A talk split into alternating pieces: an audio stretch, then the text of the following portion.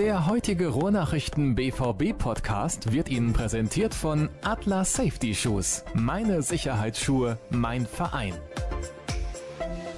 Los geht's mit der nächsten Ausgabe des BVB-Podcasts der Ruhrnachrichten. Ich habe richtig Lust auf diese Folge, denn ich möchte mich gleich zu Beginn bedanken. Das gibt sehr viel Motivation, auch uns, die den Podcast betreiben. Die letzte Ausgabe wurde fleißig gehört, über 2000 Hörer. Das war die drittmeistgehörte Folge überhaupt und die meistgehörte Folge, die wir nicht als Sondersendung im Studio der Kollegen von Radio 91.2 in Dortmund aufgenommen haben. Schön, dass ihr auch heute wieder mit dabei seid und mit dabei ist außerdem der Kollege Dirk Krampe. Hallo Dirk. Live aus Brakel, ganz genau, wo gerade das äh, einzig öffentliche Training dieser Woche für uns läuft. Und äh, ja, ich freue mich auch. Hallo und herzlich willkommen. Und wir haben gleich frohe Kunde zu Beginn der Sendung für die Hörer. Was haben wir denn vorbereitet? Ja, wir machen nächste Woche dann wieder eine unserer äh, Sondersendungen. Äh, Hinblick natürlich Saisonfinale und natürlich dann auch noch DFB-Pokalfinale. Und äh, ja, wir hatten vor längerer Zeit schon mal beim äh, Sebastian Kehl angefragt. Äh, der ist aber gerade im Prüfungsstress und äh, er hat uns jetzt aber heute dann endgültig jetzt zugesagt für nächste Woche Donnerstag, wenn wir dann die nächste Folge aufzeichnen. Und ja, da freuen wir uns, glaube ich, sehr drüber. Äh, sehr netter Ka Kapitän, sehr netter Kerl, äh, der viel zu sagen hat, glaube ich, für uns. Und der auch gute Sachen zu sagen hat, das ist ja auch wichtig. Also Auf viel zu Fall. sagen hat Mario Basler auch. Hm? ja, ja, nee, das, äh, was der äh, Basti dann zu sagen hat, hat auch dann hoffentlich Gehalt und bin mir eigentlich auch ziemlich sicher. Normalerweise ist das so. Deswegen freue ich mich ja. auch sehr. Ihr könnt ab jetzt quasi schon Hörerfragen an uns schicken. Und die werden wir natürlich dann auch fleißig sammeln, ausdrucken und dann in der Sendung dann auch Sebastian stellen. Also alles Mögliche. Er könnt ihn fragen zu seiner Weltreise, natürlich auch zum Sportlichen, zu seiner Karriere. Er wird sich ausreichend Zeit nehmen und ich bin mir sicher, das wird eine ganz besondere Folge. Also bei mir ist die Vorfreude auf jeden Fall schon relativ groß. Was haben wir in der heutigen Sendung für euch vorbereitet? Wir blicken ganz kurz zurück aufs vergangene Wochenende. 0 zu 0 hat Borussia Dortmund zu Hause gespielt gegen Borussia Dortmund. Nee, ist natürlich Quatsch. Gegen den ersten FC Köln und das erste Mal seit 21 Spielen keinen Treffer erzielt und deswegen halt nur einen Punkt ergattern können. Sehr ärgerlich im Kampf um den dritten Platz gegen die TSG Hoffenheim. Der nächste Gegner am kommenden Wochenende. Darauf blicken wir natürlich gegen Ende der Sendung und wir haben einige Hörerfragen, die uns erreicht haben. Und die werden wir natürlich auch in die Sendung mit einbauen. Gehen wir nochmal kurz ein auf das Spiel gegen den ersten FC Köln am vergangenen Wochenende. Ich habe es gerade gesagt, 0 zu 0. Flaute im BVB-Sturm. Warum war das so aus deiner Sicht?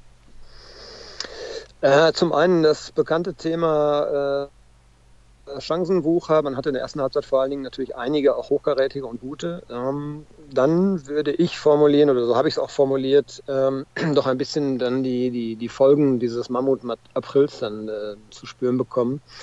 Da hatte ich so das Gefühl, war der Akku wirklich bei einigen ziemlich am Anschlag und äh, da fehlte ja auch die geistige Frische nach neun Spielen im April und ähm, das führte dann zu einer ziemlich faden zweiten Hälfte, äh, in der sich dann die Kölner auch durch taktisch gutes Spiel dieses Unentschieden durchaus auch verdient hatten. Ja, sicherlich, äh, wenn wir da natürlich Rückblick und Vorausblick so ein bisschen machen im, im Kampf um Platz drei, so ein bisschen ein Rückschlag. Man ist wieder auf Platz vier abgerutscht durch das späte Tor, was Hoffenheim dann am Sonntag gemacht hat. Und ähm, das macht dann dieses Spiel jetzt am kommenden Samstag natürlich umso wichtiger und besonderer. Und ja, ich glaube, da kann der BVB dann nochmal wieder zulegen. Da bin ich ziemlich zuversichtlich, denn man hat jetzt eine ganz normale Trainingswoche endlich mal wieder gehabt. Den ganzen April gab es das ja nicht. Und äh, man hat auch zwei Tage frei bekommen. Und ähm, ich glaube, das war auch dringend nötig, wie gesagt. Also ich hatte das Gefühl, der Akku war leer bei vielen, äh, was die Beine anging, aber eben auch was den Kopf anging. Wenn wir jetzt aber alleine mal auf die Torschussbilanz schauen, 23 zu 5 Schüsse stehen da für den BVB zu Buche, was dieses Spiel angeht.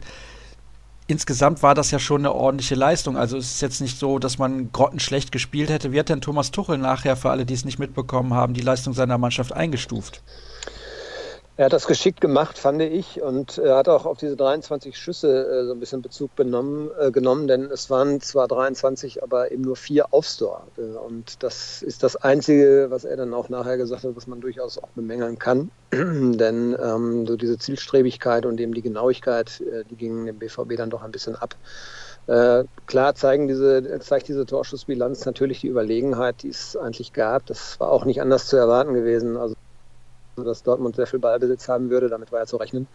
Aber eben äh, Köln hat das sehr geschickt gemacht, hat die Räume ganz gut verdichtet und ähm, ja, Tuchel hat seine Mannschaft, äh, finde ich, was sehr geschickt war, gelobt nach diesem Spiel, denn ich glaube, äh, er, er, war natürlich sich ganz klar auch bewusst, dass äh, dieses letzte Spiel nach so einer langen Strecke mit so intensiver Belastung und natürlich auch den besonderen Umständen, die es ja so nebenbei noch gab im April, dass dieses letzte Spiel ja, ja nochmal eine absolute Willensanstrengung auch erforderte und die hat man der Mannschaft angemerkt, also man wollte, das gab es wirklich auch nichts zu meckern. Nur es hat dann irgend so diese zündende Idee und die letzte Konsequenz ein bisschen gefehlt und deshalb hieß es dann am Ende leider 0 zu 0.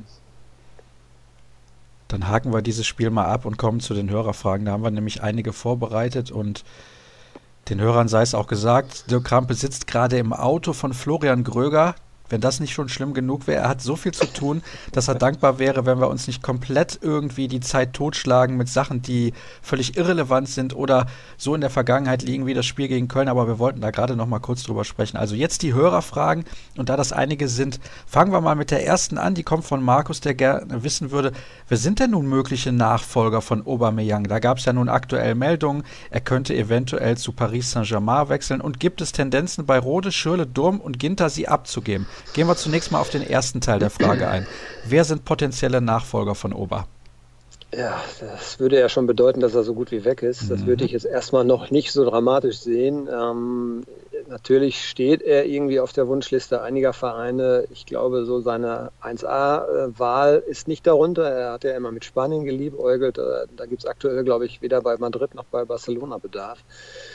Ähm, Paris ist sicher auch kein unlogischer äh, Kandidat. er hat in Frankreich gespielt, man kennt ihn dort. Äh, ich sag mal, für ihn wäre vielleicht auch äh, neben dem Gehalt, was er dort sicherlich verdienen kann und neben auch der sportlichen Ambitionen, diese Mannschaft verfügt natürlich über äh, gute Mittel und äh, heimst auch Titel ein, zumindest national, Pokal und Meisterschaft. Und ich glaube auch, man kann in der Champions League durchaus mit dieser Mannschaft rechnen. Also diese ganzen sportlichen äh, Punkte könnten auch in Paris für Aubameyang passen. Und der Glamour-Faktor dieser Stadt ist natürlich auch nicht zu verachten. Also ich weiß nicht, ob man dieses, äh, diese Meldung, die da heute jetzt geisterte, äh, einfach so abtun können äh, kann wie andere, die es schon vorher gab. Äh, ich glaube schon, dass ein gewisser Wahrheitsgehalt daran ist. Ähm, aber man ist natürlich noch weit davon entfernt, dass dieser Spieler nicht mehr Spieler von Borussia Dortmund ist, denn er hat einen Vertrag bis 2020 und ja, äh, das hat die Vereinsführung ja auch schon mehrfach betont. Ähm, man hat keinen Grund, seinen Tafel selber zu verscherbeln. Äh, da wird schon einiges fließen müssen und mal gucken, wo da die Schmerzgrenze für alle Beteiligten ist. Äh, mögliche Nachfolgekandidaten, so ganz viele fallen mir jetzt gar nicht so ein. Äh, ich hatte äh, Alvaro Morata schon mal auf dem Zettel, den würde ich ganz gerne äh, mal sehen in Dortmund. Äh, weiß ich nicht, ob so einer zu finanzieren ist. Es gibt, hängt auch so ein bisschen von der Philosophie ab. Wie viel bekommt man? Wie viel investiert man wieder in äh, einen Stürmer? Ist man wirklich bereit, diese Summe, ich sag mal jenseits von 50 Millionen für einen Stürmer auszugeben? Um den Aubameyang dann adäquat eins zu eins zu ersetzen oder macht man es vielleicht dann doch wieder äh, auf dem BVB-Wege, nämlich man guckt, äh, wo ist da vielleicht eine Nische, wo ist ein Topstürmer, den wir kennen, den aber vielleicht noch nicht unbedingt so jeder auf dem Zettel hat, dem vielleicht auch nicht jeder so eine Entwicklung zutraut und holt dann so einen Spieler. Ähm, das weiß ich nicht. Das ist halt alles frühes Stadium zurzeit und ich glaube, dass man beide Wege äh, natürlich bei Dortmund diskutiert und dass man sich auch auf alle Eventualitäten versucht vorzubereiten. Und ähm, wenn es dann soweit kommen sollte, dass es ein konkretes Angebot gibt, was im Moment wohl noch nicht der Fall ist, ähm, dann wird man sich auch natürlich mit, der, mit den möglichen Alternativen beschäftigen. Also ich glaube, der Markt ist nicht so groß, äh, vor allen Dingen, wenn man wirklich in diese hochpreisige Kategorie greifen will, dass man dann eben Spieler auch findet, die bereit sind, äh, ihren aktuellen Verein zu verlassen und wo auch eben der Verein, wo sie gerade spielen, vielleicht bereit ist, den Spieler überhaupt abzugeben. Äh, das wird eine sehr knifflige Geschichte und äh, bin gespannt. Äh, es hieß ja immer erst, dass dieser Sommer nicht so spannend wird bei Borussia Dortmund, aber naja, vielleicht haben uns da auch alle getäuscht und es wird dann doch wieder ein sehr, sehr interessanter Sommer. Aber wie gesagt, da sind wir gerade noch am Anfang und ich glaube, dass äh, vor dem Pokalfinale auf keinen Fall irgendwelche äh, Entscheidungen fallen werden, weil man will sich jetzt natürlich auf das Saisonende konzentrieren und möglichst natürlich endlich auch mal wieder ein Endspiel gewinnen. Die meisten Hörerfragen drehen sich übrigens um diese Thematik mit Aubameyang. Deswegen versuche ich die mal in die richtige Reihenfolge zu bringen. Ole Jakob sagt nämlich, kann man einen Aubameyang nächste Saison adäquat ersetzen, wenn er zu PSG wechseln sollte? Er glaubt nämlich schon, beispielsweise mit Götze und Reus. Und dann füge ich hinzu, vielleicht auch mit einem mal dauerhaft fitten André Schürle. Genau das ist auch ein Thema. Äh, es war ja sowieso in der Diskussion, ob Borussia Dortmund nicht, äh, selbst wenn Aubameyang noch einen Stürmer holt. Äh, man vergisst dann sehr schnell, dass man gerade zwei Verletzte hat, die eigentlich diese Position spielen können. Ich sehe auch André Schöle da ganz klar auch als Chance, ja, denn ähm, auf seiner Position links gibt es einen Marco Reus. Wenn Marco Reus fit ist, wird er auch sehr oft spielen, aber Schöle hat auch schon bewiesen, dass er eben diese neun spielen kann. Ähm, er hat auch Abschlussqualität. Ähm, auch das, äh, jetzt das letzte Spiel, wo er, wo er sich verletzt hat im, im Dresdner Nationalmannschaft, hat er das auch gezeigt. Also man sollte ihn dann nicht unbedingt abschreiben. Er hat ein blödes erstes Jahr gehabt, zumindest das Ende ist jetzt sehr, sehr doof, weil er einfach jetzt auch nicht eingreifen kann und blöde Geschichte hat mit der Achillessehne. Aber äh, ich erwarte mir da auch im zweiten Jahr von, von André Schöle was. Und das wäre natürlich auch so eine Nummer, die passen würde zum BVB, weil äh, diese Philosophie dann wirklich so viel Geld in die Hand zu nehmen, ah, das sehe ich eigentlich noch nicht. Also da müsste man wirklich schon sehr, sehr von einem Kandidaten überzeugt sein und der dann eben auch auf dem Markt sein. Schöle Götze würde ich jetzt nicht unbedingt da sehen. Ich äh, finde ihn nicht so äh, prägend da in der ganz vorderen Spitze. Also ich sehe ihn dann eher schon auf der 10. Äh, aber auch er muss ja erstmal wieder gesund werden. Aber Kandidaten, das äh, will der Fragesteller ja, glaube ich, auch sagen, dass die, die gibt es im aktuellen Kader auf jeden Fall. Dann schaue ich mal, welche Frage als nächste dazu passt. Was haben wir denn da? Ah, Maxim sagt, kann es sein, dass Ober sein Gehalt nur in die Höhe treiben will? Denn sportlich macht der Wechsel aus seiner Sicht keinen Sinn. Die Meisterschaft in Frankreich ist nicht viel wert. Und wenn man bedenkt, was der BVB für einen Kader hat, wird auch die nächste Champions League-Saison gerockt. Da muss ich schon mal ein bisschen widersprechen, denn ich finde, wenn man sieht, aktuell die Liga in Frankreich hat sich vom Niveau her schon ein bisschen gesteigert, zumal PSG dieses Jahr wahrscheinlich gar nicht Meister wird, sondern der AS Monaco. Und diese Mannschaft von PSG ist in einem legendären, ja, ich will nicht sagen Jahrhundertspiel ausgeschieden, aber in einem ganz, ganz speziellen Spiel gegen Barcelona, sonst wären die eine der Mannschaften gewesen, die eine große Chance auch auf den Champions League-Titel gehabt hätte. Oder sehe ich das komplett falsch?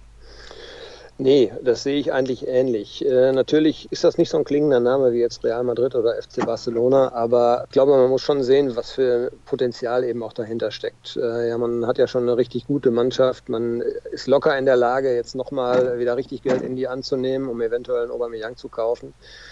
Äh, oder eben Alexis Sanchez, der Name geistert ja auch dann als mögliche, möglicher Kandidat durch die Medien. Also dieser Verein hat Mittel, die Dortmund nicht hat. Und ich glaube, für Aubameyang selbst ist auch dieses Thema, wechsle ich überhaupt nochmal den Verein? Das ist ja eine Grundsatzentscheidung. Er wird jetzt im Sommer 28 Jahre alt. Das ist ja so diese magische Grenze. Wenn man dann 29 ist, dann will einen vielleicht keiner schon mehr. Also wenn, dann jetzt.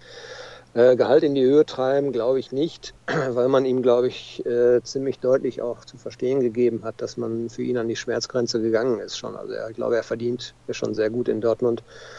Und ähm, ja, wenn man, wenn diese Zahl stimmt, 14 Millionen angeblich, äh, das ist, sind Gehaltsdimensionen, die Dortmund nicht erreicht. Und ich glaube nicht, äh, dass man sich für ihn dann auch so weit aus dem Fenster lehnen kann. Also das wird nicht die Rolle spielen. Äh, ich würde auch diesen Glamour-Faktor der Stadt einfach nicht unterschlagen. Er fühlt sich wohl in Frankreich. Er hat da, ja, ich sage jetzt mal so ein bisschen überspitzt, er hat da sein Haus- und Hoffriseur und da muss er ja auch dauernd immer hinfliegen, der arme Kerl. Und ja, das kostet auch das Leben Geld. Ist hart. Und, äh, ja, das Leben ist sehr hart, wenn man dann äh, alle jede Woche dann einen Privatflieger besteigen muss und den auch noch bezahlen muss.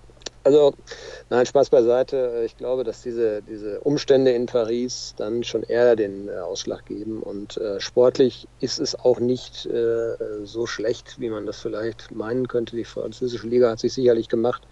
Und du hast es ja gesagt, international haben sie bewiesen, dass sie auch mit den ganz, ganz Großen mithalten können. Das Ausscheiden jetzt gegen Barcelona war ja sehr unglücklich. Ich habe noch eine Frage, wo Aubameyang auftaucht. Und zwar kommt die von Flo, der würde gerne wissen, wenn er nicht geht, ob der BVB noch auf dem Transfermarkt aktiv werden wird. Und bleiben Weidenfeller und Kagawa? Äh, ja, ja, ja, würde ich sagen. Bei allen drei Fragen. Also ich glaube, dass Dortmund auf jeden Fall noch einen Stürmer holen wird. Und das wäre aber dann vielleicht nicht jetzt so ein, so ein, so ein Stürmer, der auch in direkter Konkurrenz zu Aubameyang steht und auch nicht ein absolutes Talent, weil dann hat man ja schon im Kader mit Alexander Isak. Ich denke mal, dass der auch nächstes Jahr dann, äh, wenn er dann auch 18 ist und äh, schon sich ein halbes Jahr eingewöhnen durfte, dass der dann auch nächstes Jahr vielleicht so ein bisschen mehr zu sehen sein wird als bislang. Und ich glaube, so einen, äh, einem Spieler will man dann nicht noch ein Talent vor die Nase setzen. Also ja, wer wäre vergleichbar, der da vielleicht ganz gut passen würde? Vielleicht so ein, ja, Kagawa, äh, Kagawa sag ich schon, so ein Sandro Wagner-Typ, irgendwie so in der Art. Jetzt nicht Sandro Wagner selber, aber so vielleicht in der Art Stürmer. Würde dem BVB vielleicht ganz gut zu Gesicht stehen. Also ich denke schon, dass man guckt, ob man da jemanden findet, äh, einfach auch um eine ja, Entlastung zu haben für Aubameyang, der sehr, sehr viele Minuten gespielt hat in dieser Saison. Und man hat ja gesehen, wie schnell es dann geht, wenn eben dann gleichzeitig so ein Schüler und ein Götze verletzt fehlen, dann wird es auch äh, auf dieser Position vorne dann schon relativ dünn.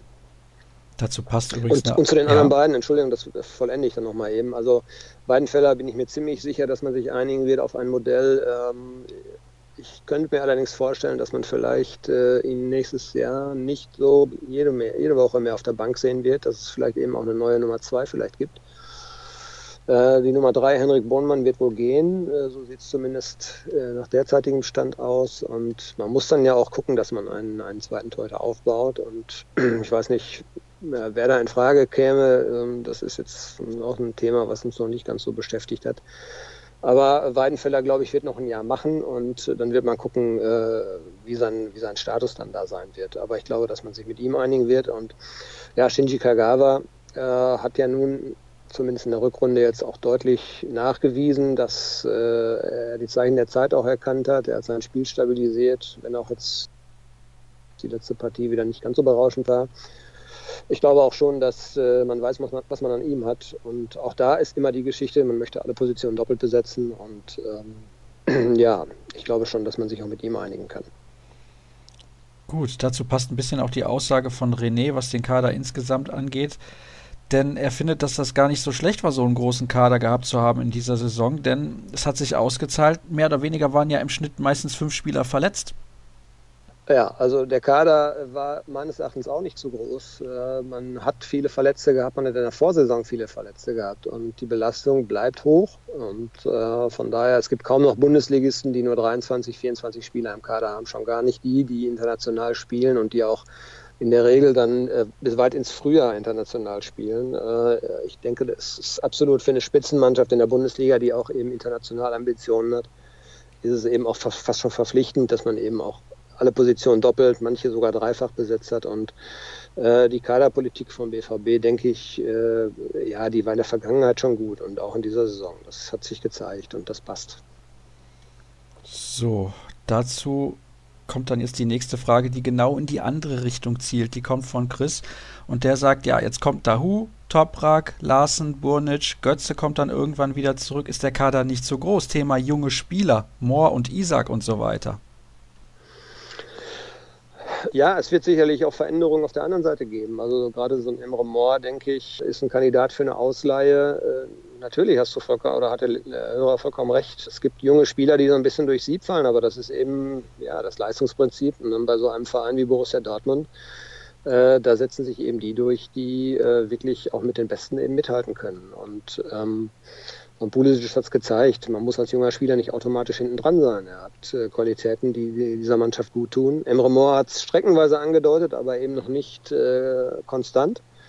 Und auch Merino zum Beispiel ist sicherlich ein Kandidat für eine Ausleihe. Äh, ich weiß nicht, wie die Zukunft von Sebastian Rode ist. Er hat keine gute Saison gehabt, keine gute erste. Ähm, äh, das sind sicherlich Kandidaten für eine Ausleihe. Und das ist auch das ganz normale Geschäft. Ähm, ich weiß nicht, ob man so viel Rücksicht nehmen muss, weil wenn es auf der anderen Seite dann nicht so funktioniert und man diesen jungen Spielern eben zu viel zumutet und sie überfordert, dann werden irgendwann die Erfolge ausbleiben und das will auch kein Fan. Also ich glaube schon, dass man äh, beim BVB einen genauen Blick darauf hat, was kann man wem zutrauen, was kann man wem zumuten und äh, bei wem reicht es dann eben vielleicht doch nicht und bei wem müssen wir uns dann vielleicht trennen. Damit wurde ja auch die Frage von Markus ein bisschen mit beantwortet. Hatten wir zu Beginn schon eine von ihm. Er fragte ja auch nach Tendenzen bei Rode, Schürle, Durm und Ginter, sie eventuell abzugeben. Ginter, da haben wir zuletzt schon häufiger drüber gesprochen. Rode hast du gerade beantwortet. Schürle hast du eben gesagt, dass der natürlich in der nächsten Saison durchstarten muss. Also denke ich auch nicht, dass man den abgeben wird. Erik Durm Glaube ich eigentlich auch nicht. Der ist sehr Nein. flexibel einsetzbar, deswegen ist das eine wichtige taktische Waffe für Thomas Tuchel. Nein, also äh, Schöle wird auf keinen Fall wechseln. Da müsst, das müsste schon sehr komisch laufen, denn äh, er hat ja nun auch eine, eine Vergangenheit mit einigen Wechseln, wo äh, es nicht geklappt hat. Und ich glaube, jetzt äh, lässt sich die letzten paar Monate lassen sich jetzt ja gar nicht mehr so richtig bewerten, weil er einem verletzt ist. Äh, der wird auf jeden Fall bleiben. Und ähm, Erik Durm, man muss sich ja nur mal gucken, wenn er gesund war, wie oft er gespielt hat. Also er ist ein Spieler, den der Thomas Tuchel sehr schätzt, weil er eben diese taktische Flexibilität hat. Äh, das hast du gerade gesagt. Und ähm, das ist auch so. Und ich glaube nicht, dass der den Verein verlassen wird. Warum sollte er? Er hat, wenn er fit war, regelmäßig gespielt. Dann haben wir noch eine abschließende Frage von Steven. Könnt ihr etwas zum Transfer oder besser gesagt dem möglichen Transfer von Daniel Axel Sagadou von PSG zum BVB sagen, vor allem im Hinblick auf die Innenverteidiger nächste Saison. Da hat der BVB eigentlich ja ausreichend. Ja, ich weiß nicht. Ich habe letztens ja schon mal gesagt, aus meiner Sicht könnten sie durchaus noch einen gebrauchen. Ich rechne eigentlich mit dem Abgang von äh, Matthias Ginter. Äh, damit hätte man, jetzt lass mich mal zusammenrechnen, man hätte Sokrates, man hätte Batra, man hätte Bender, man hätte Toprak, das sind vier. Richtig? Ja, das sind hier zu wenig. Das sind mir fast zu wenig, weil äh, auch diese Variante mit drei Innenverteidigern eine Dreierkette zu bilden äh, durchaus in Mode kommt. Und ähm, ja, man hat ja ruckzuck auch gesehen, Bender ist ein bisschen anfällig. Äh, Sokrates hat jetzt auch ein paar Wehwehchen in den letzten Wochen, hat auch heute nicht trainiert.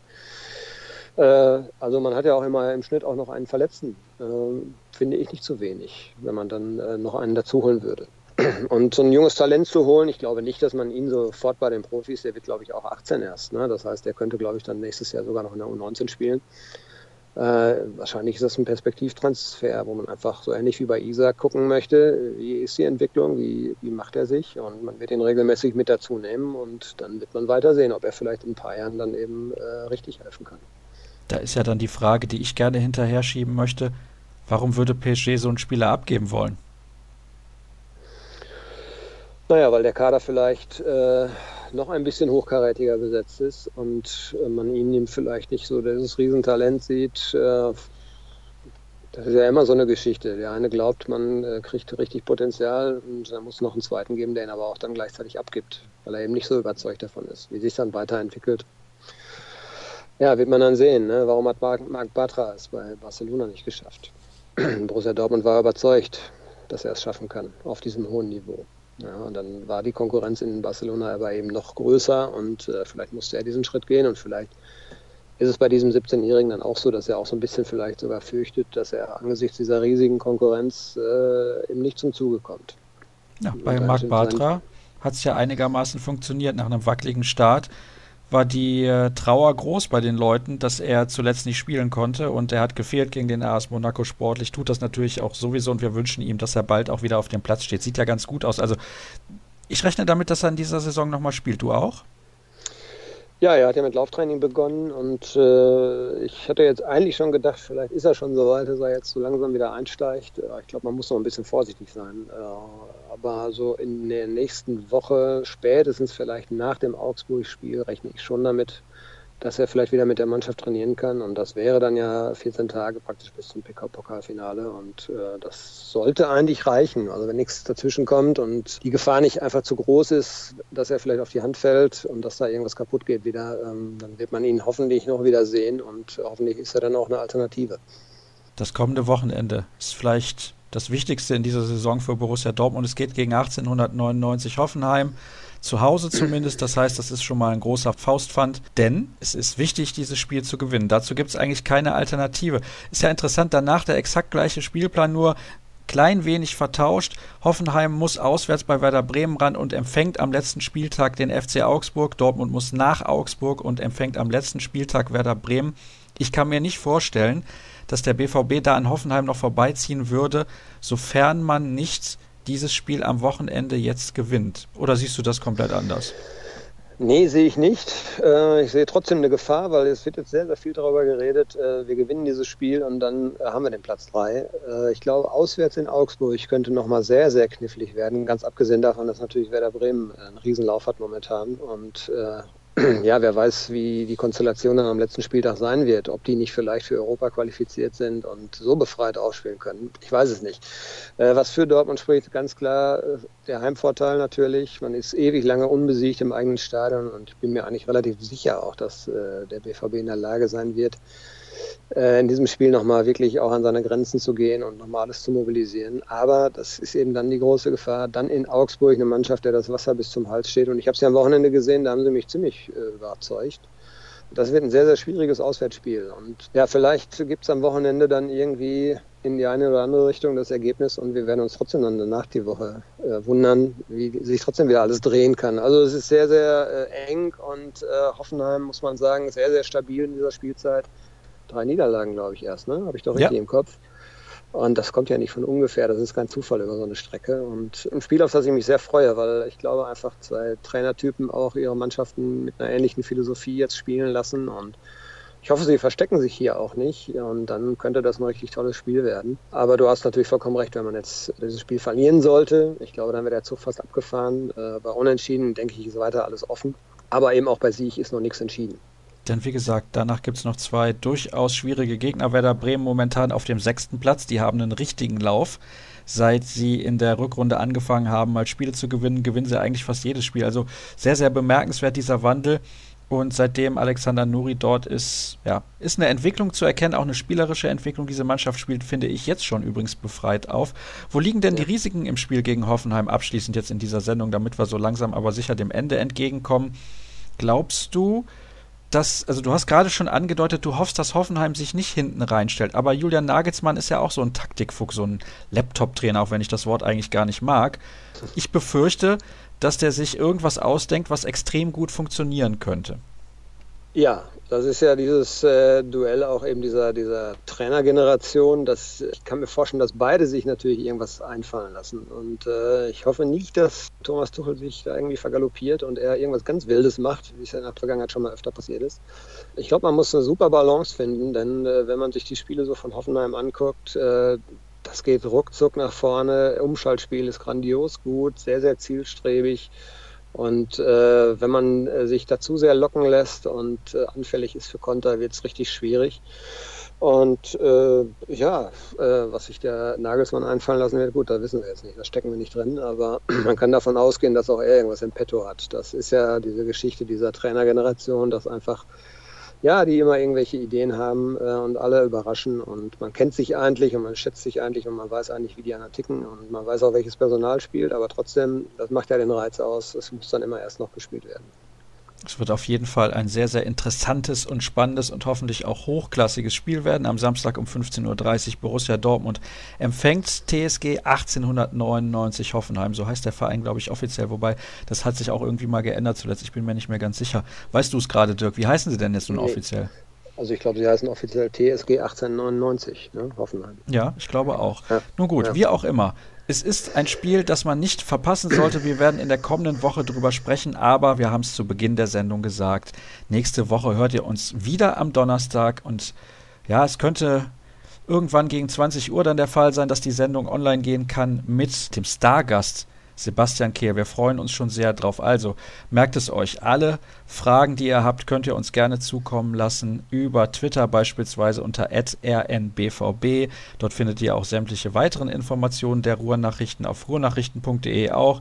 Dirk Krampe findet ihr dort bei Twitter unter Dirk Krampe, mich unter Sascha Start. Und ich glaube, wir haben wieder eine ganz nette Sendung zusammengeschustert für euch und nächste Woche, wie gesagt, dann mit Sebastian Kehl bei uns hier im RNBVB Podcast. Bis nächste Woche. Jo, tschüss.